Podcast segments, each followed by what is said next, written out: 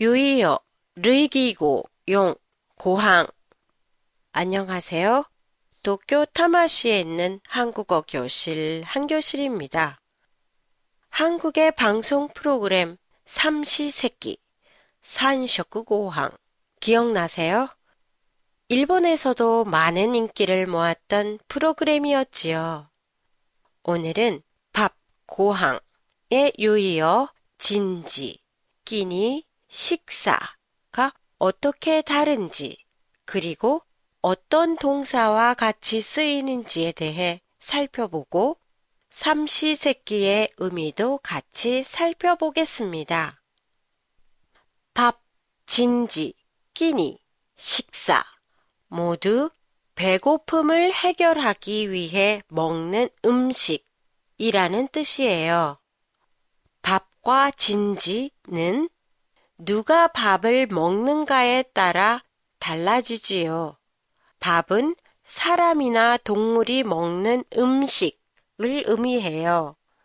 동물이 먹는 음식을 개밥, 고양이밥과 같이 표현하기도 해요.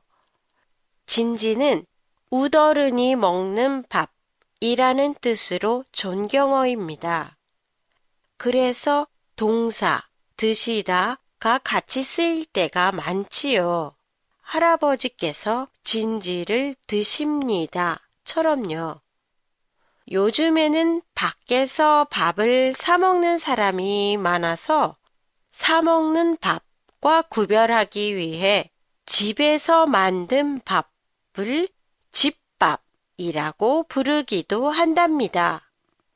밥이 시간에 관계없이 먹는 음식이라는 의미에 비해 끼니, 식사는 아침, 점심, 저녁처럼 정해져 있는 시간에 먹는 음식이에요. 끼니는 꼭 챙겨 드세요. 식사는 꼭 챙겨 드세요. 끼니를 거르다, 식사를 거르다처럼 드시다, 거르다는 끼니와 식사 모두에 쓰일 수 있는 동사예요.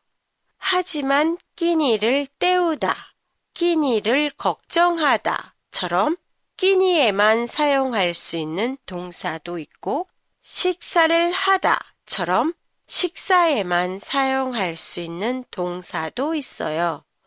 그리고 식사를 먹다는 잘못된 표현이 되니까 주의하셔야 됩니다. 위에서 말씀드린 한국의 프로그램 삼시세끼는 하루에 정해져 있는 아침, 점심, 저녁 세 개의 시간 삼시에 먹는 음식이니까 밥이 아니라 끼니를 쓴 것이고 끼니가 줄어서 끼가 된 것으로 하루에 두 끼만 먹고 살았다처럼 끼니 대신 끼가 자주 쓰이지요. 팟캐스트에 대한 의견이나 감상이 있으시면 SNS나 홈페이지를 통해 보내주시면 감사하겠습니다. 안녕히 계세요.